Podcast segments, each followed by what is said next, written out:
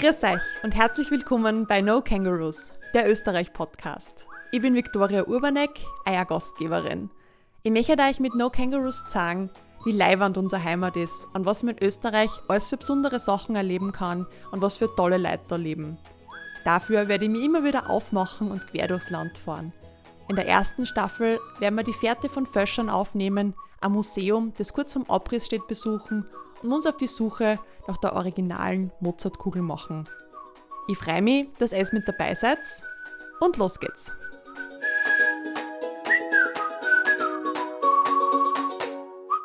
Test 1, 2, 1, 2. Ich glaube, wir können starten. Herzlich willkommen bei der allerersten Folge von No Kangaroos, der Österreich-Podcast. Ich bin heute in der Löwengasse im dritten Wiener Gemeindebezirk vis-à-vis -vis vom 100 Wasserhaus und es geht um Kunst und ganz kreative Künstler. Mir gegenüber sitzt eine spannende Frau und zwar die Diane Grobe und gemeinsam mit ihrem Mann, dem Christian Rastner, haben sie vor ein paar Jahren ein ganz besonderes und in Europa oder sogar weltweit einzigartiges Museum ins Leben gerufen. Willkommen im Föscher Museum. Danke, Diane, dass du dir Zeit genommen hast. Ja, sehr gerne. Eure Anfänge gingen zurück, dass ihr irgendwie einen bekannten Kunstfälscher kennengelernt habt und es hat euer Interesse am Kunstbetrug geweckt. Wie war denn das? Genau. Ähm, sowohl ich als auch mein, oh, mein Mann und auch ich, man, der Esel nennt sich immer zuerst, haben ähm, selbstständig oder nebenbei als Maler gewirkt. Ich sogar länger als mein Mann. Und dadurch war das Interesse an der Kunst sowieso schon immer da. Und wir waren irgendwann mal auf Urlaub an der Ostsee und haben dort auch ein Fälschermuseum gesehen und sind rein, haben sau viel Eintritt bezahlt, aber sind rein mit den Gedanken, boah, da gibt's sicher voll die geilen Kriminalgeschichten, was die Fälscher so angestellt haben und so. Und im Endeffekt war es eine Galerie, die versucht hat, Kopien aus China zu verkaufen.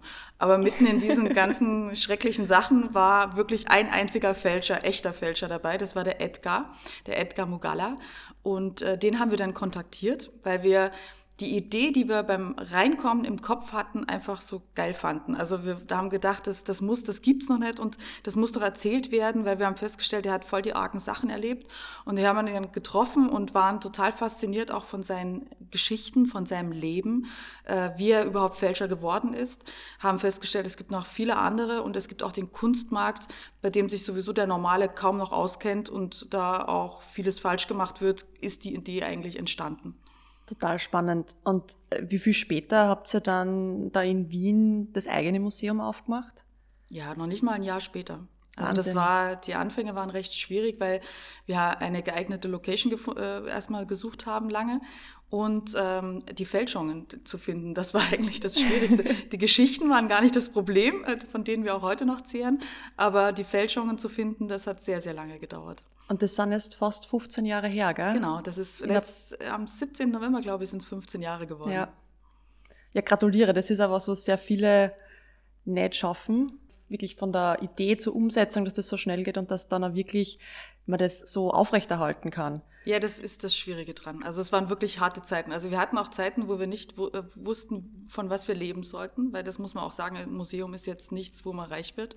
Ihr seid ja auch ähm, ein Privatmuseum. Wir sind ein Privatmuseum und wir hatten auch Tage, wo wir das Geld eher für Katzenfutter hergeben mussten oder nehmen mussten, weil es wirklich hinten und vorn gefehlt hat und wir aber auch keine Unterstützung oder Subventionen erhalten haben. Das ist ja der große Unterschied von einem Privatmuseum zu einem öffentlichen Museum. Genau, genau. Wir haben öfters auch angefragt, aber dadurch, dass wir auch kein Verein werden wollten, sondern wir wollten ein wirtschaftliches Unternehmen im Grunde genommen bleiben, wird es einen da auch noch schwerer gemacht. Mhm. Du hast auch schon ein bisschen angesprochen, äh, ihr malt auch selbst. Äh, wie ist diese Leidenschaft da entstanden, der persönliche Bezug zur Kunst? Das Malen ist vorbei. Das Malen ist vorbei. Äh, aber mein Mann äh, malt ab und zu noch, ja, aber der war schon immer künstlerisch tätig. Also auch seine Familie, da gab's Maler und er hat auch sehr viele Porträts angefangen zu malen. Er hat einen ganz tollen eigenen Stil, aber die Zeit hat dann auch irgendwann gefehlt.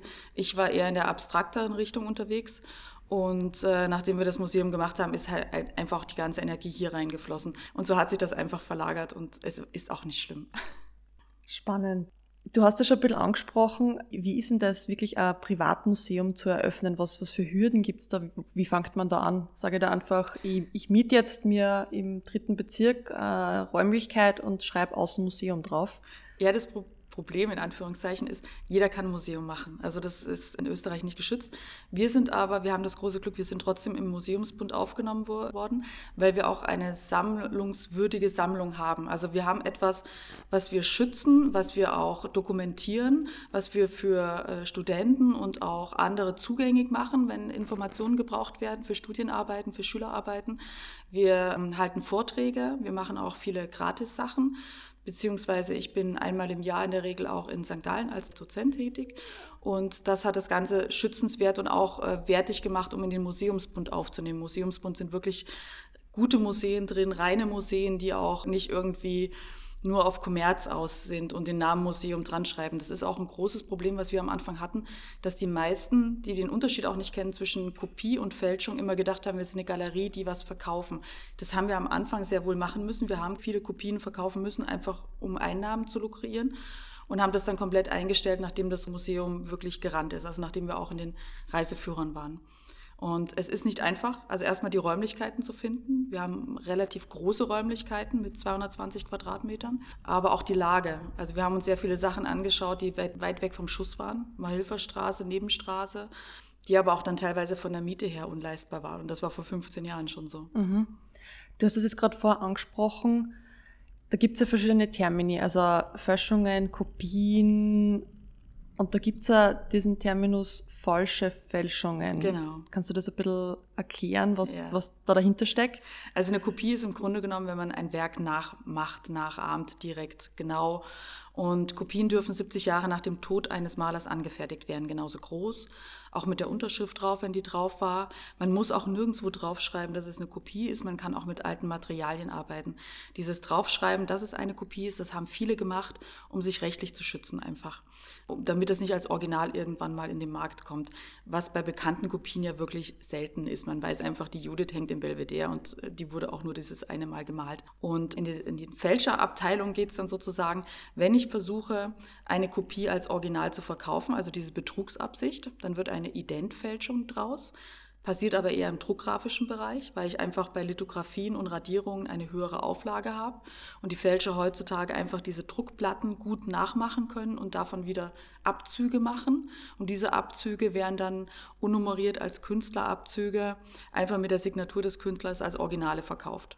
Und das Problem ist, es gibt vielleicht 100 Originale und wenn dann weitere 200, 300 auf den Kunstmarkt kommen, fällt es nicht auf, wenn die unnummeriert sind, weil sie sich auf der ganzen Welt verteilen. Also ein Ölbild als Kopie, als Original verkauft, würde eher auffallen als Druckgrafiken. Deswegen geht man im druckgrafischen Bereich so von 30 Prozent Fälscherquote ins Aus, weil einfach eine große Menge produziert werden kann. Und für uns am spannendsten zu sammeln sind die sogenannten Totalfälschungen. Das sind im Grunde genommen Bilder, die es im Original nicht gibt. Man hat den Stil nachgeahmt, man hat ein ähnliches Motiv ein bisschen abgewandelt gemacht, um das als Original des Künstlers oder als weiteres Original zu verkaufen. Und da müssen wirklich dann Sachverständige ran, da müssen, muss Materialprüfung, Röntgen ran, um das dann zu unterscheiden. Ähm, das ist dann ein bisschen schwieriger. Es gibt Fälscher, die mittlerweile so bekannt und so berühmt sind und auch so teuer geworden sind, dass es von denen inzwischen falsche Fälschungen gibt. Das heißt, es wird irgendein Bild hergenommen und nicht mehr der Name eines bekannten Künstlers draufgeschrieben, sondern der Name eines Fälschers, eines Bekannten, um das dann als Originalfälschung wiederum zu verkaufen. Also ich finde das immer wieder so spannend da mit diesen unnummerierten Sachen, weil da gibt es ja auch gerade in dieser Reliquien-Szene unzählige Holzsplitter vom Kreuz ja. Jesu und wenn man die irgendwie alle zusammensammeln würde, dann wären das ja Wälder. Ja. Und nicht nur ein Kreuz. Ja, aber das ist so wie Hitler-Aquarelle. Also es gibt so viel, in England zum Beispiel so viel Hitler-Aquarelle, da würde der Hitler immer noch da sitzen und aquarellieren. Also, ähm, da, das sind Dinge, die es, äh, ja, aber die schaffen es auf den Kunstmarkt und die werden trotzdem immer noch gekauft und gesammelt. Das ist ganz spannend. Und das ist legal, diese Fälschungen oder diese also falschen also, Fälschungen. Fälschungen werden am Kunstmarkt gehandelt. Also falsche Fälschungen, ja, ab und zu auch. Ähm, aber sie werden oft deklariert wirklich als Fälschung. Viele Auktionshäuser machen das nicht. Aber ähm, das ist eine schwierige Urheberrecht, also da sind wir wieder im Urheberrechtsbereich. Es gibt Familien, die auch inzwischen dagegen vorgehen, dass diese Sachen am Markt gehandelt werden, weil sie klarerweise sagen, das ist kein Original, das verstößt auch gegen gewisse Dinge, gegen Urheberrecht, Copyright und und und, gerade bei Druckgrafiken und das soll vernichtet werden. Also Thema zum Beispiel bei Pechstein oder Müller, das äh, nimmt auch Ausmaße an, wo ich auch die Familie verstehe, dass sie dafür eintreten. Du hast es gerade angesprochen, Urheberrecht und Copyright. Was ist denn das genau und was sind die Unterschiede? Also im Kunstbereich ist es so, und das wissen auch die wenigsten, zumindest in Europa, ein 70-jähriges Urheberrecht, also auf Sachen, die ich nicht nachahmen darf. Es gibt auch dieses äh, Fotorecht. Das heißt, ich darf in diesen 70 Jahren auch Dinge, Kunstwerke oder geschützte Sachen nicht fotografieren und im Internet verbreiten bzw. nutzen. Das betrifft zum Beispiel ähm, den Eiffelturm. Eiffelturm sagt jeder, ja, der steht jetzt schon ewig und das ist sicher kein Kunstwerk. Es gibt aber eine Lichtinstallation nachts und die ist als Kunstwerk geschützt. Und deswegen darf ich das nicht einfach fotografieren oder den Eiffelturm nachts nicht fotografieren, um es zum Beispiel auf meine Homepage zu pappen oder zu irgendwas zu verwenden oder auch zu verbreiten. Man müsste dann immer das Copyright dazu schreiben dann kann man es zum Beispiel auf seinen Facebook-Seite oder Instagram posten, aber man darf es trotzdem nicht einfach so verwenden. Das also fotografieren an sich ist okay, aber das, das ist privat. Genau. Ähm, es ist aber noch komplizierter, zum Beispiel, wenn man in ein Museum geht. Es ist in vielen Museen nicht explizit dran geschrieben, fotografieren verboten. Jetzt ist es okay, wenn man zum Beispiel in eine Dürer-Ausstellung geht. Dürer ist lang genug tot. Wenn man aber in die anderen Räume geht, wo modernere Kunst besteht, da darf man zum Beispiel nicht fotografieren fotografieren schon, wenn das Museum das nicht explizit verbietet, aber diese Fotos nicht verwenden. Und wenn man Selfies macht, sollte der Kopf größer sein als das Kunstwerk, was noch geschützt ist, dahinter zum Beispiel. Das mhm. wissen die wenigsten. Dann wäre das doch eine Idee für Museen, dass man drunter einen kleinen Live-Ticker macht und sagt, so in zehn Jahren dürft ihr das Bild fotografieren, mit heimnehmen, machen, was ihr wollt, unter Anführungsstrichen. Aber das wäre auch was, was ein Gespräch anregen würde in einem, in einem anderen Museum. Man sagt, okay, was sind diese Zahlen? Und dann kommt man drauf, ah, das ist dieser Hintergrund mit dem Urheberrecht und mit, mit diesen ganzen. Ja, das man sieht zum Beispiel an der Anne Frank. Da hat äh, die, die Gesellschaft, die, das, die davon lebt, ja auch von den Buchrechten, hat jetzt darum gekämpft, dass das Urheberrecht nochmal verlängert wird, weil ja der Vater sozusagen mit dran geschrieben hat und man wollte, dass erst ab dem Tod des Vaters das sozusagen gilt, sonst wäre es ja wie Hitler mein Kampf zur selben Zeit ausgelaufen. Und ich weiß gar nicht, was jetzt da rausgekommen ist, aber das sind so Sachen, auch die Digitalisierung von Museen stößt da an ihre Grenzen. Also es gibt Museen, die haben massiv viele Andy Warhols, die können sie nicht zeigen, weil sie so viel Geld zahlen müssten, bis das ausläuft, dass es gar nicht geht. Aber so dieser Ticker, wo die Leute überlegen, was ist es das? Und es gab auch verschiedene Prozesse, da haben zum Beispiel Besucher in Museen äh, solche Fotos gemacht und auch verbreitet, sind dann bestraft worden von den Urheberrechtsbesitzern, von den Künstlern und verklagt worden, sind auch verurteilt worden, haben daraufhin das Museum verklagt, weil sie gesagt haben, das Museum hat nicht explizit beim Eintreten gesagt, fotografieren verboten und ihr müsst auf das und das achten. Und sie sind dann aber also sie sind aus der Sache nicht rausgekommen, weil es AGBs gibt und eine Hausordnung. Und wenn da drin steht, fotografieren verboten, dann hast du Pech gehabt. Oder wenn mhm. überall kleine Piktogramme äh, hängen. Und das Kuriose ist, wir haben diese Piktogramme auch und bei uns steht auch Fotografieren verboten, weil wir natürlich auch viele Ideenfälschungen haben und auch bei Totalfälschungen oder Stilfälschungen ja der Fälscher wiederum ein gewisses Urheberrecht das und Copyright an den genau. Sachen hat. Und man auch da fahrlässig wäre, wenn man es erlauben würde. Kurios wird es dann in den verschiedenen Ländern, weil zum Beispiel in Deutschland ist Graffiti zu fotografieren und zu verwerten erlaubt. Das heißt, die ganzen Berliner Mauerkünstler haben nichts davon gehabt. Die dürfen diese Sachen auch nicht nehmen und nur sie dürfen es verwerten. Da gab es auch den Versuch von dem Mauerkünstler, der Gorbatschow von Honecker gemalt hat, das zu schützen, hat er keine Chance gehabt, weil im deutschen Urheberrecht das einfach nicht drin ist. In der Schweiz wiederum sind Graffitis geschützt. Das ist total spannend, weil normalerweise sind die Deutschen gerade im Urheberrecht äh, da sehr streng und strenger als bei uns in Österreich. Eigentlich schon, aber zum Beispiel es war eine Deutsche hier und hat, ist in das, bei uns hier in das Haus und hat von oben das Hundertwasserhaus fotografiert und hat es als Poster in Bayern verlegen wollen. Und ist geklagt worden, weil wiederum im deutschen Urheberrecht steht, dass du Sehenswürdigkeiten nicht mit Hilfe einer, eines Stockals oder einer Erhöhung aus oder ein, von einer anderen Perspektive aus fotografieren und nutzen darfst, sondern nur vom Boden sozusagen, mhm. von, den, von den üblichen Blickwinkeln. In Österreich darf ich das wiederum. Also ich dürfte hier aus dem Haus Fotos machen und die auch verwerten. Also es ist, man soll einfach vorsichtig sein mit dem, was man postet. Die, man macht es heutzutage sehr stark und sehr viel, auch wenn man zum Beispiel mit WhatsApp was teilt. Denkt sich ja, ja, das ist ja ein anderer, der das weiter benutzt, aber man selber ist der, der es verbrochen hat sozusagen. Mhm. Und wir haben einen ganz argen Fall gehabt. Wir hatten mal einen Posterhändler, der hat einen Online-Shop gemacht vor einigen Jahren hat seinen Keller durchgeschaut, was er noch so an alten Postern hat, die er in den Shop mit reinnehmen kann und hat ein Poster von Maurice Otrillo gefunden. Und das ist ein französischer Maler gewesen, der relativ jung gestorben ist, weil er sehr viel getrunken hat. Seine Frau hat äh, dann den Assistenten geheiratet, ist, sie ist dann gestorben, er hat die ganzen Rechte geerbt. Und ein, zwei Jahre vor Ablauf dieser 70-jährigen Urheberrechtszeit hat er sich einen cleveren Anwalt genommen, der hat einfach mal Google-Bildsuche gemacht, ist unter anderem auf verschiedene Posterhändler gestoßen und die haben sozusagen das Bildrecht verletzt, weil sie ja in den Shop die Poster gepostet haben oder angeboten haben.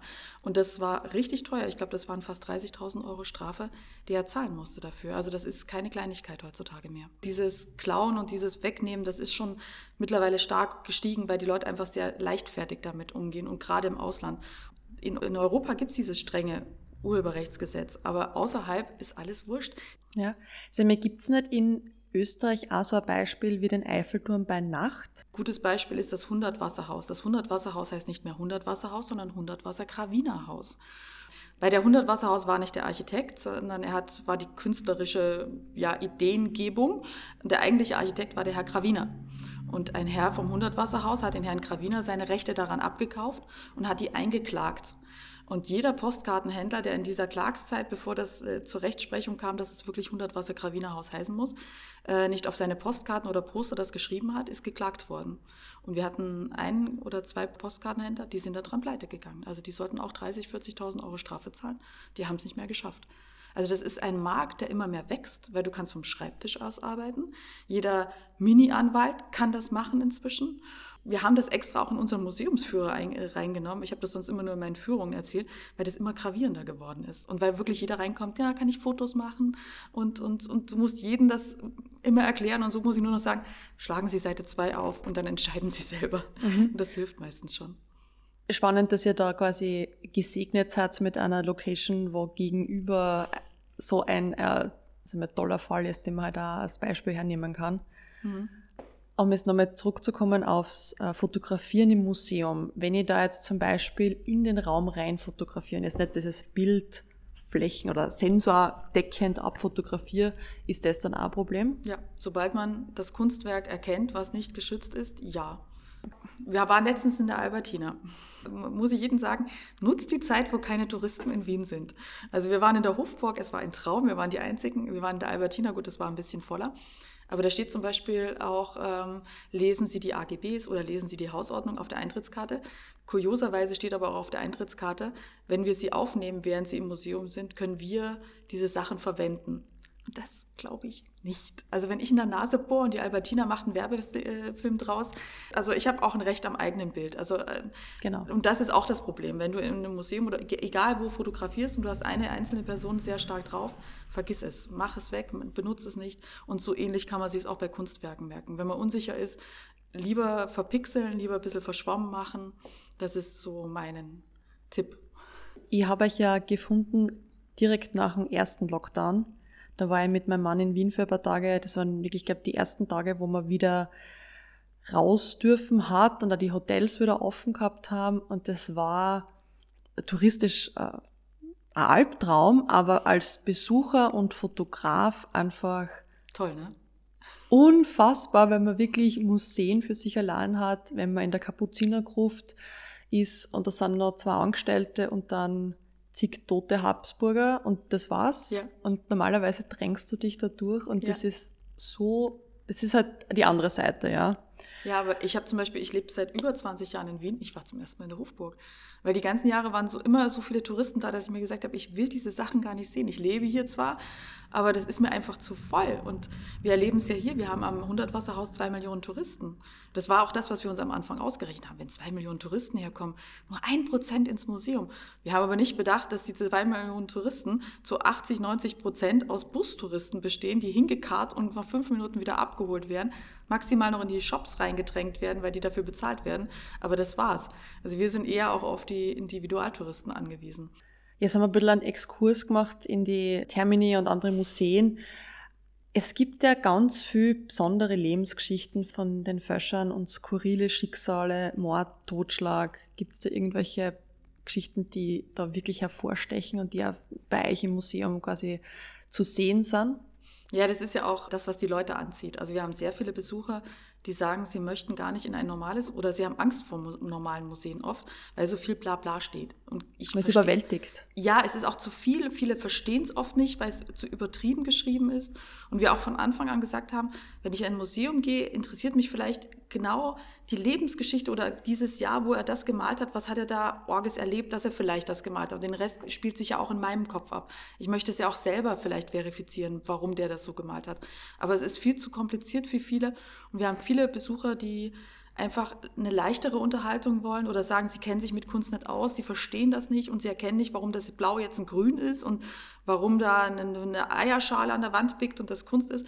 Und bei uns geht es halt eher um die Kriminalgeschichten hinter Bildern oder auch teilweise um die Lebensläufe von Fälschern. Und das hat uns am Anfang auch so stark fasziniert, dass die meisten Fälscher wirklich orge Sachen erlebt haben. Also wir haben kaum eine Fälschergeschichte gefunden, die nicht irgendwie skurril, erschreckend, erschütternd ist, traurig, tragisch teilweise. Und die haben wir dann gesammelt und erzählen die halt auch abgekürzt in einen kleinen Guide, aber dann auch, man kann auch den Tage hier verbringen. Wir haben das alles dann in Hefteln und Büchern gesammelt. Wir haben eine relativ große Bibliothek. Und da gibt es den einen oder anderen Fälscher, der halt Tom Keating zum Beispiel. Tom Keating äh, ist in England bekannt, wirklich sehr bekannt und hat das Pech gehabt, in einer armen Familie geboren äh, zu sein, Anfang des letzten Jahrhunderts. Und hat dann trotzdem versucht, als Restaurator Fuß zu fassen, hat kein Glück gehabt und hat irgendwann ab den 50er Jahren angefangen, Fälschungen herzustellen. Und angeblich gab es damals in England das Gesetz, wenn du etwas nachahmst oder nachmalst, musst du es schon kennzeichnen. Aber es stand nicht da wie. Und er hat sich den Spaß draus gemacht und hat dann halt, wenn er einen Rembrandt zum Beispiel gemalt hat, auf die rohe Leinwand, auf die alte Leinwand, die er sich besorgt hat, mit einer Farbe, die es oft erst 400 Jahre nach Rembrandt gab, das preußisch-blau, Karmesinrot und sowas, fuck you, fake oder irgendwelche Schimpfwörter draufgeschrieben. Dann hat er seinen Rembrandt drüber gepinselt und Jahre später, wenn irgendjemand, und das passiert ja bei Rembrandt relativ häufig, um den zu röntgen und zu untersuchen, ist es jetzt wirklich einer oder ist es Schüler oder Werkstätte, stand dann halt quer drüber fake oder irgendwas anderes. Und man hat gewusst, okay, der Rembrandt, der hätte es vielleicht nicht unbedingt so quer drüber mit so einer modernen Farbe geschrieben. Und so sind die Fälschungen aufgeflogen. Oder er hat auch gern kleine Zeitbomben reingebaut, indem er Glycerin auf die äh, Bilder, auf die fertigen aufgetragen hat. Und wenn irgendjemand dann mit Terpentin da dran rumgepfuscht hat, um die Firnis, die schmutzige abzutragen, gab es halt im Endeffekt kein Bild mehr, weil die zwei Sachen sich so stark verbunden haben, dass das ganze Bild ruiniert war. Er hat ein angeblich ein schönes Leben gehabt. Wir haben letztens wieder ein Interview gelesen mit einem Wegbegleiter, weil es ihm wirklich Spaß gemacht hat. Also er hat dann Tage auch verbracht, sich an einen Rindsteig zu setzen, also heutzutage Gehweg, und in ein Armviertel und hat dann im Stil von verschiedenen bekannten englischen Malern Aquarelle gemacht und hat die an arme Kinder verteilt. Die wiederum haben sie ihren Eltern gebracht, die dachten, sie machen das große Geld und haben es in die Kunsthäuser gebracht und die sind überflutet worden damit. Ähm, und er wurde nie wirklich bestraft dafür. Man wollte ihn einsperren und da war war er aber schon von der Gesundheit so angeschlagen, dass äh, man ihm lieber eine Fernsehshow gegeben hat. Das ist auch so, so eine Sache, die wir total faszinierend finden, gibt Fälschern eine Fernsehshow. Das sieht man beim Beltracchi. Mhm. Es gab in England auch den John Myatt, der hat auch eine mega Show bekommen, wo er jetzt mehrfacher Millionär dadurch geworden ist. Also wir hatten schon Besucher, die gesagt haben, naja, es lohnt sich ja eigentlich Fälscher zu sein. Man muss nur genug äh, Bahö danach machen. Also man ist dann so drei, vier, fünf Jahre maximal im Gefängnis. Das ist so die Durchschnittsstrafe anscheinend. Manche gar nicht. Danach hat man halt äh, Medienauftritte, einen Film, eine Serie und ist reich. Also das ist dann wiederum das Erschreckende an der Sache. Also tatsächlich die Konsequenz von so einer Straftat ist, sagen wir mal, überschaubar. Ja, leider. Also viele Fälscher sind gar nicht groß verurteilt worden großes, modernes, in Anführungszeichen, Vorbild ist eben der Beltracchi, der sich zwar beschwert, dass er groß bestraft worden ist, aber bitte für mehreren Millionen, millionenfachen Betrug sind andere länger im Gefängnis äh, gesessen. Und er ist im Grunde genommen im offenen Vollzug gesessen und relativ rasch wieder rausgekommen, lebt jetzt in der Schweiz, verdient Millionen. Also es gibt Schlimmeres. Also es gibt Menschen, die weit weniger anstellen und schlimmere Strafen haben danach. Das ist leider Gottes nicht sehr abschreckend, finden wir. Ja, also ich finde ja auch das total interessant, dass, dass das wirklich momentan so in die Richtung geht, dieses, diese dunklen Orte, diese Dark Places, diese dunklen Geschichten. Mhm. Und ich glaube, das ist ja jetzt einfach wieder mehr im Kommen, dass man sich so mit dieser dunklen Vergangenheit, die aber natürlich in einem Rahmen jetzt dunkel ist. Es gibt Leute, die pilgern nach Tschernobyl mhm. oder fahren nach Zwentendorf, wo ich jetzt auch in der nächsten Woche für einen Podcast hinfahren kann, um einfach solche ganz eigenartige Geschichten zu erzählen, zu erleben. Ich finde das einfach total faszinierend. Habt ihr das in den letzten Jahren irgendwie mitgekriegt, dass das irgendwie mehr worden ist? Also an Besuchern, die gekommen sind und gesagt haben, hey, da gibt's Mord und Totschlag, das will man anschauen. Ja, interessant, gell? Ja, das haben wir auch festgestellt, dass die Leute eigentlich sich immer mehr so dieses Vielleicht liegt es am Kick oder am Kribbeln oder am mehr Erleben oder so. Ich glaube auch, dass die Kapuzinergruft mehr, zu, mehr Besucher gekriegt hat. oder auch die, die unterirdischen Gänge im Stephansdom. Also das muss voll gewesen sein zum Schluss. Das ist äh, Wahnsinn. Aber das, das nimmt auf alle Fälle immer mehr zu. Dieses frühere, dieses, aber das ist die Generation jetzt wahrscheinlich auch wieder. Das ist die Generation, die das alles wieder neu erleben muss oder auch ein bisschen was Spannenderes braucht. Du bist ja überschüttet von, von Eindrücken und Medien und allen möglichen Sachen. Das ist, glaube ich, schon ja, vielleicht kommt es daher, dass die, sagen wir, meine Generation bis auf jetzt die, dieses Jahr keine wirklichen Katastrophen durchstehen musste. Ja, das auf alle Fälle. Also wir merken es, wir haben eine 90-jährige Dame hier im Haus, um die wir uns immer mal kümmern. Und ganz ehrlich, gerade am Anfang, sie hat Schlimmeres erlebt. Sie ist geflohen aus den mährisch-böhmischen Bereich, hat ihre Eltern verloren relativ früh. Und wenn du die Geschichten hörst, ist das, was jetzt ist, lächerlich. Wir haben, das muss ich auch dazu sagen, wahnsinnig viel Unterstützung erfahren aus äh, Freundeskreis, aber auch wir haben als erstes, wo der erste Lockdown war, wirklich ein hysterisches, oder ich habe ein hysterisches E-Mail an ähm, den, den Bund geschrieben, die Kulturabteilung, und habe gesagt, wie sie sich das denn vorstellen, äh, wie so kleine Initiativen da überleben sollen. Und das in Anführungszeichen Erschreckende war, die haben uns hier dann angerufen und haben dann äh, sich wirklich entschuldigt und haben gesagt, sie können, das, das muss jetzt so sein, leider. Ähm, und es tut ihnen voll leid und sie überlegen sich jetzt was, wie sie uns helfen können. Wir haben dann gemeinsam mit denen über Wochen ähm, Projekt entwickelt, was man fördern kann und wo auch eine Förderung relativ rasch stattfinden kann.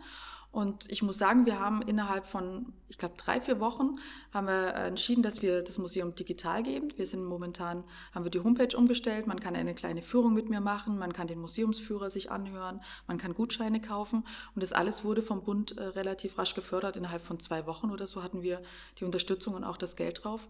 Da muss man wirklich auch sagen, also es wird viel gejammert und geschimpft, aber wir können das keineswegs sagen, dass wir da im, im Kann ich nur unterstreichen, ihr bei mir sind ja alle Einnahmen dieses Jahr eingebrochen und habe eher gedacht, dass dieses Jahr mein Jahr sein wird. Ja, war bei uns auch.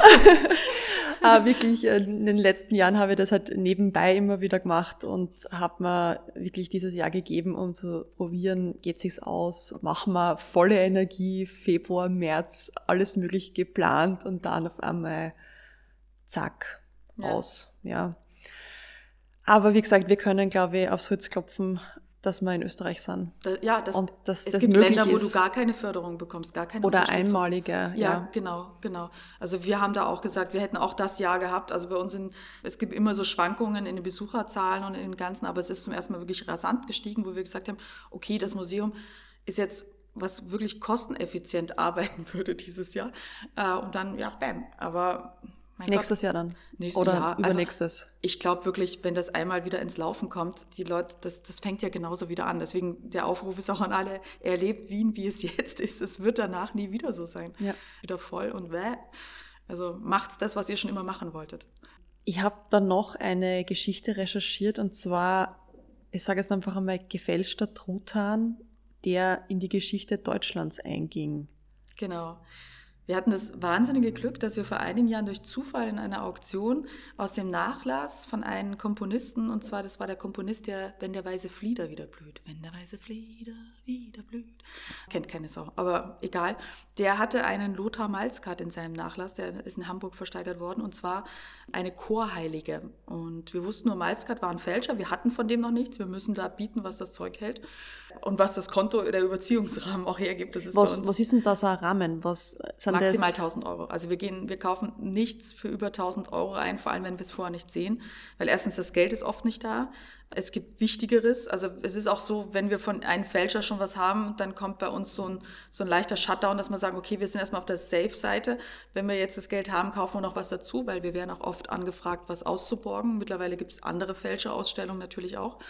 Aber es ist auch immer die Angst da, es könnte was Falsches sein. Es könnte nicht ankommen. Man kann ja trotzdem auch Probleme haben mit dem Auktionshaus. Und deswegen haben wir da auch eine relativ strikte Grenze. Ich Was würden andere dafür zahlen? Oder es ihr sagt schon bis 1000 Euro, seid ja, ihr dabei? Fälschungen, die gehen bis 10.000, 20 20.000 Euro hoch. Also mhm. was ich bis heute bereue, dass, wo das Geld nicht da war, ist, ähm, ich habe auf das Skelett einer ähm, hawaiianischen Meerjungfrau geboten. Und das war schon ziemlich geil. Also wir hätten einen Vorhang davor machen müssen für unter 18-Jährige, aber es war schon auch wieder so in diesen Kasten sah, so, ah, das war schon leibend. Aber das ist dann für 3.000, 4.000 Euro weggegangen und ist wirklich, äh, da tut's einem wirklich weh. Aufruf an alle, wenn ihr irgendwann ein günstiges Skelett einer gefälschten Meerjungfrau aus, Frau aus Hawaii äh, habt, ich hätte es gern fürs Museum. Aber dieser Malzgat war, war erschwinglich.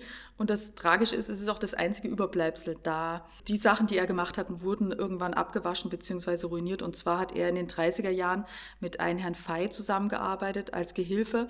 Und zwar sollten im Schleswiger Dom Wandmalereien freigelegt werden, frühgotische. Und man wusste, die waren in so einem Kreuzgang, waren die noch vorhanden. Man hat dann angefangen zu arbeiten und zu machen. Und es gab aber entweder keine mehr oder man hat sie ruiniert, weil man einfach zu doof war, diese Sachen zu machen. Und aus Angst, bestraft zu werden, weil man Kulturgut vernichtet hat, hat man angefangen, einfach was hinzumalen. Und wir waren vor zwei, drei Jahren, haben wir den Ausflug nach Norddeutschland gewagt und sind in den Schleswiger Dom. Und der es heißt ja nicht Pastor, das ist ja eine evangelische Kirche, der war total begeistert. Also die sind dort, äh, es gibt auch Wegweiser in diesem Kreuzgang, die finden das auch total toll. Es gibt Postkarten davon, hat uns gezeigt, was da halt von diesem Malzkat gemacht wurde. Er hat nämlich angefangen, diesen Kreuzgang neu zu bemalen, unter anderem mit Truthähnen. Ähm, es waren dort Füchse abgebildet und andere Getiere, Rehe. Und eben er hat dann Truthähne hingemalt, weil er dachte, da waren auch Truthähne. Nur die Malereien waren frühgotisch und frühgotik war so um 1300. Und Truthähne wenn man die bekannte Geschichte nimmt und keine Verschwörungstheorie anfängt, sind maximal so ab 1500 nach Europa gekommen, nach Christopher Columbus. Ups. Diese Truthähne haben aber die Nazis, die damals schon an der Macht waren, zum Anlass genommen zu sagen, Moment, nix Christopher Columbus, sondern die Wikinger haben doch ein paar Truthähne sich geschnappt, sind dann nach Europa gekommen. Natürlich haben sie in Norddeutschland angelegt, haben die dort abgeliefert, haben sich mit den Deutschen noch stärker verpaart als angenommen. Deswegen sind ja die Deutschen die Nachfahren der Wikinger und haben dann diese Truthähne dort an die Wand pappen lassen irgendwann. Ähm, das wurde dann auch in den Geschichtsbüchern gelehrt, interessanterweise. Also wir hatten schon mehrere ältere Herrschaften da, die gesagt haben, die haben den Scheiß gelernt. Nach dem Zweiten Weltkrieg sollte die Lübecker Kirche auch renoviert werden und wieder hat, ist man an diesen Herrn Malzkat und den Herrn Fey angetreten. Der ältere Herr Fey ist gestorben, es hat dann der Jüngere übernommen und man hat gemerkt, man kann damit Geld verdienen und man hat dann dort die größten frühgotischen Wandmalereien der Welt entdeckt, in Anführungszeichen, nämlich äh, riesige Chorheilige. Es waren Frauen und Männer im frühgotischen Stil gemalt und das war ein äh, Riesending. Also der Konrad Adenauer ist dann hingekommen, hat sich das angeschaut. Und der Lübcke, der damalige Bundespräsident, es gab Briefmarken, es wurde die Presse gefeiert und bejubelt, wie toll das ist und die Farben und wie super das renoviert wurde. Das Problem war, dass die ganze Aufmerksamkeit dieser Herr Fey bekommen hat und nicht der Malzkat. Und der war irgendwann natürlich angepisst und äh, wollte sich selber anzeigen. Das Problem war, ihm hat keiner geglaubt, bis er dann wirklich Skizzen und Vorzeichnungen und Fotos vorgekramt hat, wo zu sehen war, er hat die Marlene Dietrich als Vorbild genommen, die Ilse Knottek, das ist eine bekannte österreichische Schauspielerin gewesen, die hat er toll gefunden, hat die dahin gebappt, seine Schwester, seine Mutter und hat gesagt, wenn ihm keiner glaubt, dann geht er damit an die Presse. Und erst dann wurden stärkere Untersuchungen eingeleitet und natürlich kam dann raus, ja, riesengroße Schande, es waren alles Fälschungen. Man hat dann bei ihm noch andere Fälschungen gefunden, mit denen er Geld verdient hat, von Kokoschka angefangen, über Chagall und solche Sachen. Und er ist dann äh, weggesperrt worden, auch der Herr Fey. Relativ kurze Haftstrafen, zwei, drei Jahre. Aber die Chorheiligen wurden alle vernichtet. Wir vermuten, weil die Leute natürlich nicht mehr zum Beten in die Kirche gegangen sind, sondern um Fälschungen zu schauen und weil das lustiger war. Und dass der Kirche irgendwann natürlich am Arsch gegangen ist, dass die Leute halt äh, nicht mehr gebetet haben, sondern immer nur diese Chorheiligen angeschaut haben und sich darüber lustig gemacht haben. Und es gibt auch kein Fitzelchen mehr. Also wir waren dort und der Pastor, Dekan, was immer das in der evangelischen Kirche ist, der war auch nicht äh, amüsiert darüber, dass wir uns danach erkundigt haben. Also das ist so unterschiedlich, wie die Leute auch damit umgehen. Und der Malzgat ist dann ausgewandert, hat ein paar Jahre im Ausland gelebt, hat mit seiner eigenen Kunst versucht, Fuß zu fassen, aber hat keine Chance gehabt, ist ab und zu noch in Medien aufgetreten und dann relativ einsam auch in Lübeck gestorben. Aber das ist auch wieder so eine Sache, das ist ein Fälscher, der es nicht geschafft hat, in Anführungszeichen, diesen Ruhm zu verwenden. Das war auch in den 60er, 70er Jahren nicht das Ding. Also äh, wir haben es auch bei Edgar Mugalla gesehen, dass der hat für 20, 30 Millionen Euro, wenn man das heute umrechnet, gefälscht. Ist eigentlich nie erwischt worden, hat sich irgendwann selber gestellt, ist auf Bewährung verurteilt worden, aber ist nicht so bekannt wie ein Konrad Kujau oder eben ein Beltracchi und hat auch danach kein Geld damit verdient. Gibt es irgendwelche Schätzungen, wie hoch der, der Schaden in der Kunstszene ist durch die Fälscher? Also angeblich ist nach der Drogenszene und nach den Medikamentenfälschungen ist das so das zweitdritthöchste. Also sehr lukrativ. Es ist lukrativ, weil auch die Gesetze es ermöglichen, lukrativ zu sein. Denn das Problem ist die Haftungen. Also wenn man zum Beispiel heute in ein Auktionshaus geht und etwas kauft, dann hat man im Schnitt Minimum ein Jahr, wo man es zurückbringen kann, falls es nicht das ist, was es ist. Es gibt auch drei Jahre, das ist so, was das Dorotheum zum Beispiel hat. Es gibt aber auch zehn Jahre Christie's und Sotheby's. Das hört sich mal ganz gut an. Das ähm, Problem ist, die meisten Auktionshäuser weisen da auch gar nicht drauf hin, die wenigsten wissen das. Das Problem an der Sache ist aber, wir hatten den Fall mit einem Alphons Walde, wenn ich das kaufe und feststelle, es ist eine Fälschung, dann gebe ich das an das Auktionshaus zurück. An das Auktionshaus, was vorher zu dem Einlieferer gesagt hat, ja, das ist ein Original, das können wir für dich verkaufen, das auch als Original anpriesen. Jetzt sagt das Auktionshaus nicht, ups, da haben wir uns geirrt, Pech gehabt, wir schlucken die Kröte, sondern das Auktionshaus schaut, wer hat es eingeliefert und klagen den dann auf, dass er das Geld wieder rausgibt. Jetzt stell dir vor, du bist eine Erbengemeinschaft, verlässt dich einfach drauf, sagst, sie schreiben mir überall hin, wir sind Experten und wir sind so groß und so toll und wir kennen uns aus. Und dann rufen sie dich an ein Jahr später und sagen, ja, wir wollen die Kohle wieder haben. Das heißt, du kannst die Kohle ja auch jetzt nicht jahrelang aufs Konto legen für den Fall, dass die Experten sich irren. Man kann ihnen nur kommen mit grober Fahrlässigkeit. Das ist zum Beispiel bei dem Beltracchi-Fall mit den Campendonk gewesen, weil die gesagt haben, okay, es war Jahrhunderte, Jahr, äh, Jahrzehnte lang verschwunden, dieses Bild. Es hätte eigentlich bei dem Wert eine Untersuchung, eine naturwissenschaftliche Untersuchung gemacht gehört, wo ja dann zum Schluss rauskam, dass die Farbe nicht gestimmt hat. Das hat das Auktionshaus verabsäumt. Das ist grobe Fahrlässigkeit. Wir klagen es. Ähm, sie sind schuld, sie müssen das Geld bezahlen es gab nie diesen Prozess, weil man sich unter der Hand geeinigt hat. Der Fälscher hat ein paar äh, ein bisschen Geld bezahlt und das Auktionshaus hat ein bisschen Geld bezahlt. Also solche Rechtssprüche werden auch versucht zu verhindern. Das heißt, man hintergeht das Recht gleich doppelt. Naja, das Recht gibt es ja gar nicht. Ja. Also das ist das, was die wenigsten äh, begreifen. Und das macht natürlich die Fälschung möglich. Und der Kunstmarkt lebt ja auch von den Fälschungen. Weil wenn die nicht wären, würde man ja weniger verdienen. Und oft geht ja eher einher, dass eine Fälschung einfach immer weiterverkauft wird. Oder gehen wir mal gar nicht vom Kunstmarkt aus, sondern es gibt Sammler, zum Beispiel, die haben eine große Sammlung, Beispiel Frida Kahlo, und da ist ein, zwei Bilder dabei, die bedenklich sind. So, der leiht aber die guten Sachen nur aus, wenn auch die bedenklichen mit ausgestellt werden. Und so kriegen die Bilder auch einen schönen Lebenslauf, um die später mal zu verkaufen. Weil dann heißt ja, ja, die haben zwar gesagt, da stimmt irgendwas nicht, aber warum hätten denn diese 10, 20 Museen das sonst ausstellen sollen? Das sind so kleine Tricks und Kniffe, mit denen halt gearbeitet Also es kann wird. tatsächlich sein, dass in einem großen Museum in einer Ausstellung von einem Künstler auch Dinge zu sehen bekomme, die nicht wirklich von diesem Künstler sind oder nicht hundertprozentig belegt ist, dass die wirklich von diesem Künstler sind. Ja, also man geht davon aus, dass in Museen, auch gerade in älteren Museen, mindestens so fünf bis zehn Prozent Fälschungen beziehungsweise ganz einfach falsch zugeschriebene Sachen sind. Es gab Perioden, da wurde ja gar nicht signiert. Das ist ja dann nur zugeschrieben. Das heißt, irgendjemand hat sich hingestellt und hat gesagt, das ist von dem und dem. Und dabei bleibt's. Oder es gibt Museen, die haben nur ein bekanntes Bild. Gehen wir mal zum Beispiel nach Krakau, Dame mit Hermelin. Jetzt stelle man sich vor, das Ding wird untersucht und es kommt raus, oder ein Experte sagt oder Sachverständiger, das ist jetzt nicht von Da Vinci. Ein anderer sagt, das ist vielleicht, das ist ja wie bei Rembrandt, da wechseln ja auch immer die, die Gemüter und die Geister. Das ist ruiniert, da geht ja keiner mehr hin, weil die mhm. meisten gehen ja nur wegen diesem einen Bild hin. Und viele Bilder kommen ja auch durch Schenkungen in Museen. Und man sieht es ja auch bei der Albertina, wo dann der Beltracchi behauptet hat, das ist eine Fälschung und das ist eine Fälschung. Du kriegst eine riesige Schenkung angeboten. Im kunsthistorischen alte Bilder oder auch von Kaiserszeiten, da gab es die Untersuchungsmethoden ja gar nicht. Jetzt kriegst du die Schenkung und moderne vielleicht angeboten und kannst ja auch nicht zu dem sagen, naja, also Momente mal, ja, das will ich, das will ich nicht, sondern du nimmst es halt und sortierst danach aus oder mhm. stellst es halt nicht so oft aus, damit du den halt wieder nicht vor den Kopf mhm. stößt. Sonst sagen die halt, Sammlung Badliner, dann geh halt woanders hin, wo die nicht so heikel sind oder so. Also das sind halt Sachen, die man immer bedenken muss. Mhm. Und es hat mal ein ehemaliger Direktor von einem Auktionshaus gesagt, es ist wurscht, ob 80 von 100 falsch sind, weil Kunst ist eine Glaubensfrage, da war es mal eh viel zu wenig. Und das ist es ja. Und ich komme wieder auf das Beispiel Rembrandt. Wir hatten ein Interview mal mit einem Rembrandt-Experten gesehen, der aktuell Führende, das wechselt ja auch. Und der wurde gefragt und hat gesagt, ja, Sie sagen jetzt, das ist ein Rembrandt.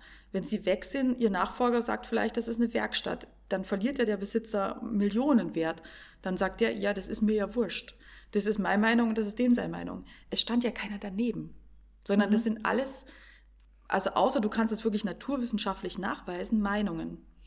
Es gibt eine wahnsinnig spannende Sendung auf BBC, die leider auch noch nicht äh, groß übersetzt wurde. Die heißt Fake or Fortune. Und die kann ich nur jedem ans Herz legen, der sich aufregen will, was Kunst betrifft. Da kann man mit seinen Fälschungen nämlich hingehen und die versuchen rauszufinden, ob es ein Original ist. Also die haben die Sache umgedreht.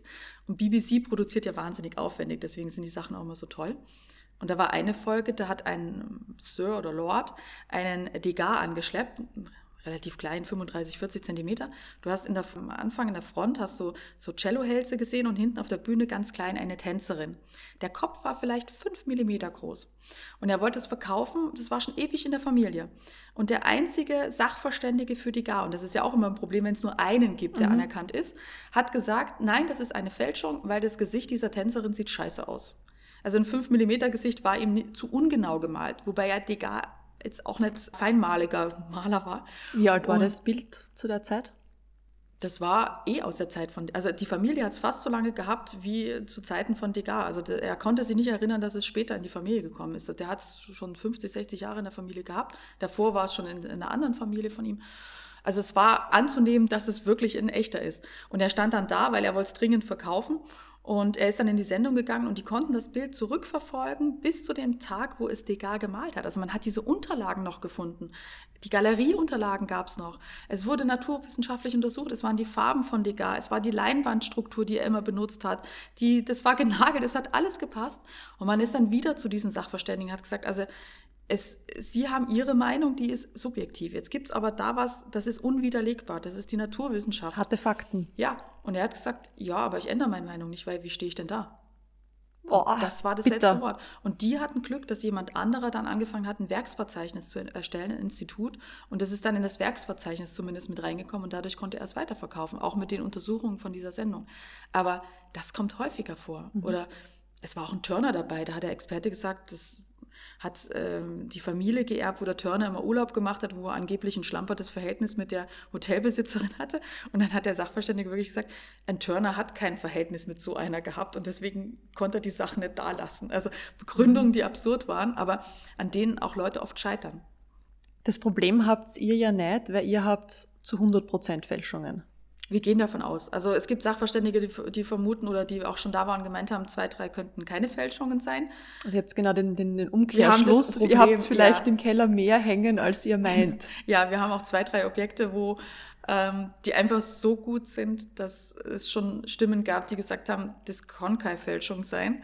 Und wir dann gesagt haben, na, das bleibt jetzt eine Fälschung, weil wir jetzt unsere Versicherung noch erklären. Es war schon schwierig zu erklären, auf Fälschungen versichert zu sein, weil wir sollten auf Wiederbeschaffung versichert werden. Und wir haben gesagt, äh, es gibt Fälschungen, gerade so Totalfälschungen oder falsche Fälschungen, die kannst du nicht wieder beschaffen, die gibt's mhm. halt nur einmal.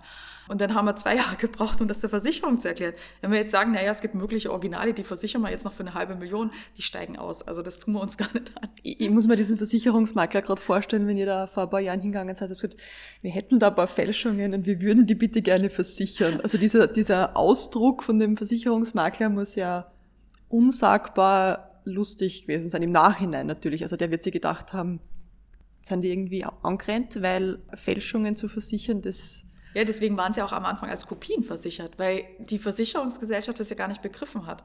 Weil sowas gab es noch nicht, sowas gibt es auch noch nicht. Gibt es kein Formular, wo man das ankreuzen ja, kann, genau. deswegen kann es nicht existieren. Wir sind auch in der Statistik irgendwo ein Mischmaschunternehmen geworden, weil das immer so schwierig auch zu erklären ist, was, was wir da eigentlich machen. Mhm. Hast du eigentlich einen Lieblingsfälscher? Ja, einer, von dem dir die Geschichte halt einfach besonders ans Herz, ans Herz gewachsen ist, irgendwie taugt? Na, eigentlich nicht. Also, also unser, der ans, uns ans Herz gewachsen ist, aber deswegen auch, weil wir ihn kennen und auch, weil wir seine Familie sehr schätzen, das ist einfach der Edgar Mugala. Das ist ein ganz ein Lieber gewesen und auch die Kinder und auch die Familie, auch wie das Ganze, ja, wie sie damit aufgewachsen sind und wie sie das an sie erlebt haben, das, das geht einem auch total ans Herz, weil das war auch kein einfaches Leben. Und er ist ja auch irgendwie reingerutscht und da drin geblieben, weil er nichts anderes gefunden hat, was er arbeiten kann. Das war ein Nachkriegskind, keine gescheite Schulausbildung, Altwarenhändler und dann eben irgendwann Fälscher. Und das, da geht einem die Geschichte ans Herz, dass er auch danach nicht diesen Erfolg hatte oder diese Anerkennung in Anführungszeichen, wie eben ein Kuya oder ein Betraki. Man hätte es ihm einfach viel mehr gegönnt. Und ich weiß, seine Tochter hat gesagt, äh, da hat er schon ähm, Parkinson gehabt, dass er gehört hat, dass sein zuständiger Polizeibeamter in Pension geht und er wusste, in dem Büro hängen noch Fälschungen von ihm.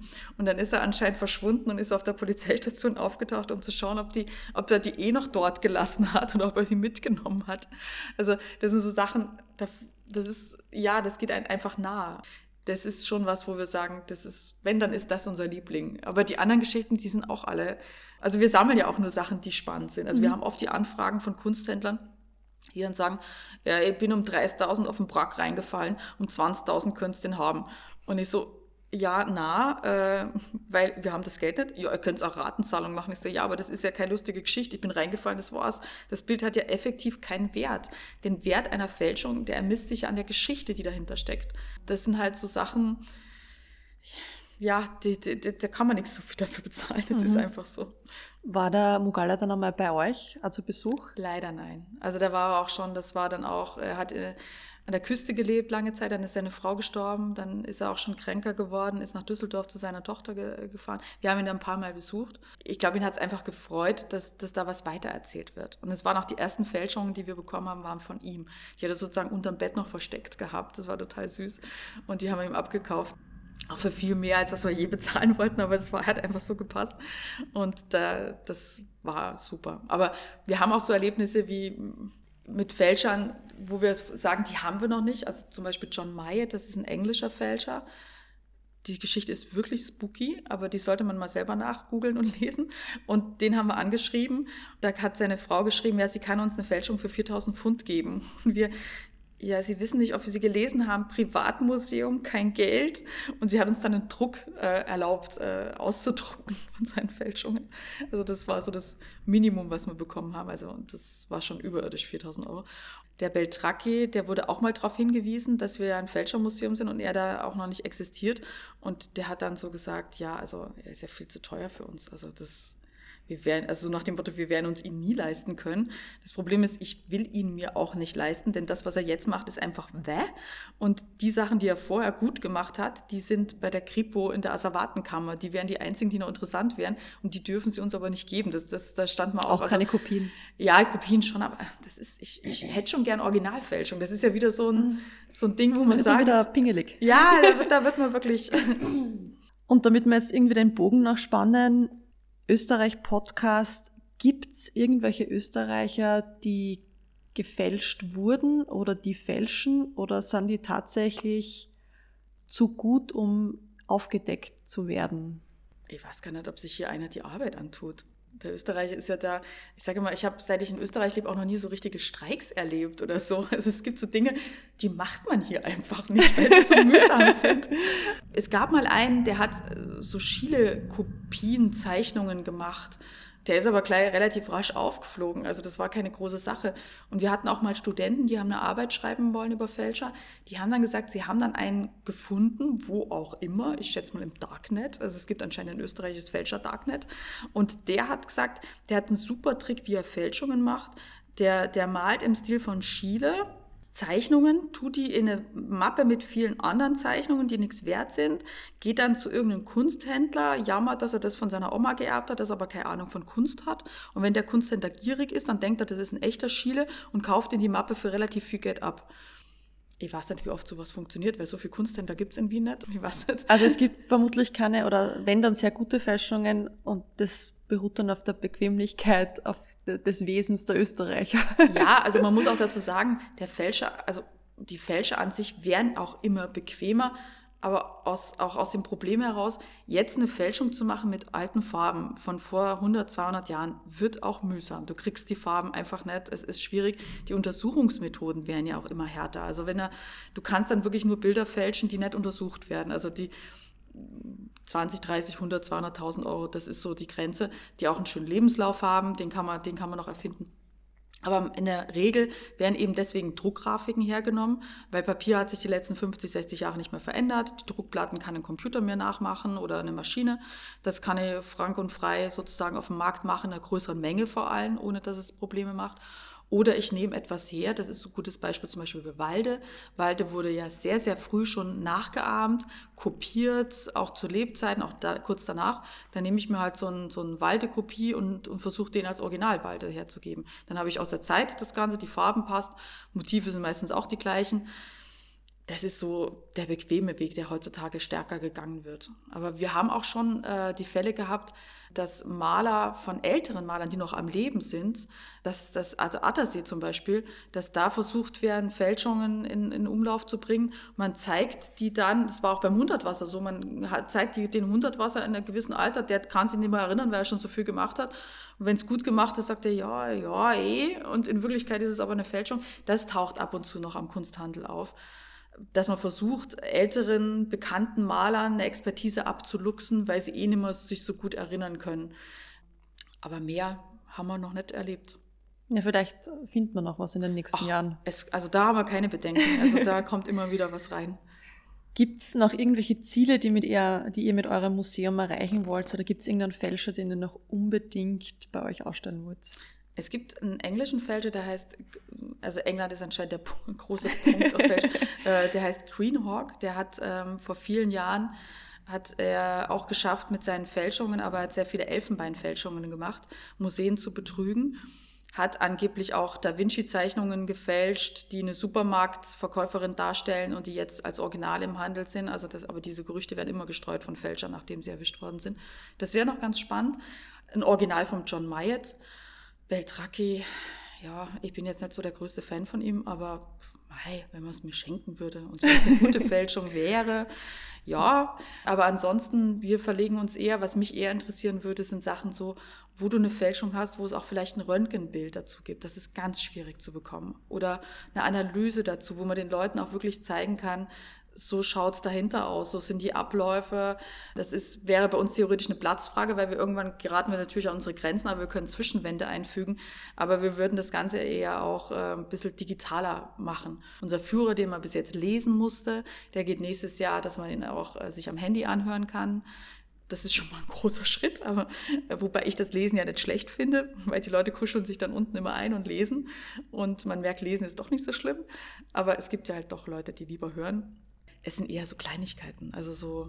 Die Meerjungfrau aus Hawaii. Ja, das also, also schon. draußen sollte das irgendjemandem einmal unterkommen, dann freut sich jemand da in Wien mega drauf. Ja, generell. Also alles, was eine leibende Geschichte hat, wo einer von vorn bis hinten betrogen wird, gar nicht, es muss gar nichts Gehässiges sein, aber irgendwo, wo Leute sich drüber amüsieren können, weil die Geschichte einfach lustig ist. Und, und das ist ja wieder was typisch österreichisch-wienerisches, dieses, diese bisschen Gehässigkeit und diese Schadenfreude, dieser, ja.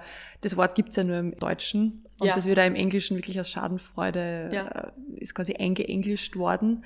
Ja, Kindergarten und, und Schadenfreude. Genau, bitte. Rucksack, da gibt's ein paar solche Wörter und das ist ganz interessant, wenn man dann mit anderen Leuten redet und ihnen versucht zu erklären, was Schadenfreude ist und meint, es gibt eine Übersetzung, gibt aber keine und dann sich einfach das beschreiben muss, dass man sich einfach am, am Unglück anderer erfreut. Und das ja. ist halt sehr österreichisch. Ja, ich verstehe es aber auch. Also so lange lebe ich jetzt schon da, dass man das nachvollziehen kann. Ja.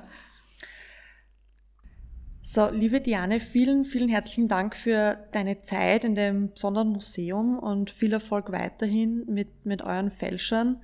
Und ich hoffe, wir sehen uns in Bälde wieder mal und ihr werdet auch wieder viele, viele Besucher begrüßen dürfen. Ach, ich bin da ganz optimistisch. Also momentan sind es Gott sei Dank viele Österreicher, die uns die Ehre geben. Und wir werden auch deswegen über Weihnachten wahrscheinlich äh, oder nach Weihnachten in der Zwischenzeit, wo ja doch viele nicht verreisen können, kleine Gratisführungen anbieten, damit die Leute was Schönes erleben können zwischen dem Fest. Und kannst du uns jetzt noch einmal sagen, wo man euch genau findet, also Adresse und auch die Internetadressen, wo man euch einfach, wo ihr vertreten seid? Ja, wir find, also man findet uns beim Hundertwasserhaus in der Löwengasse 28 im dritten Wiener Gemeindebezirk. Wenn man in Öffis kommt, kann relativ einfach mit der Einserstraßenbahn zu uns kommen. Das sind so 20 Meter dann noch zu Fuß. Die U3 ist in der Nähe. Und ja, unsere Internetseite ist www.fälschermuseum.com. Und da findet man eh alle Informationen drauf und was wichtig ist, auch der Link zu unserem Museumsshop. Vielen herzlichen Dank. Gerne. Wahnsinn, ich kann es gar nicht glauben. Das war jetzt die aller, allererste Folge von No Kangaroos, der Österreich-Podcast. Ich bin Viktoria Urbanek und ich freue mich, dass ihr mit dabei seid. Für mehr Informationen zum Podcast könnt ihr auch auf der Webseite vorbeischauen www.nokangaroos.at. Außerdem haben wir eine kleine Instagram-Seite at nokangaroos.podcast. Da findet ihr noch ein paar Informationen, Behind the Scenes und hin und wieder mal lustige Geschichten. Ich danke euch, dass ihr mit dabei seid. Wenn euch das gefallen hat, dann lasst mir doch bitte eine Bewertung da und folgt dem Podcast. Erzählt eure Freunde davon und ich bin schon gespannt, wo diese Reise mit diesem Österreich-Podcast für uns gemeinsam hingeht. Danke noch einmal und bis bald.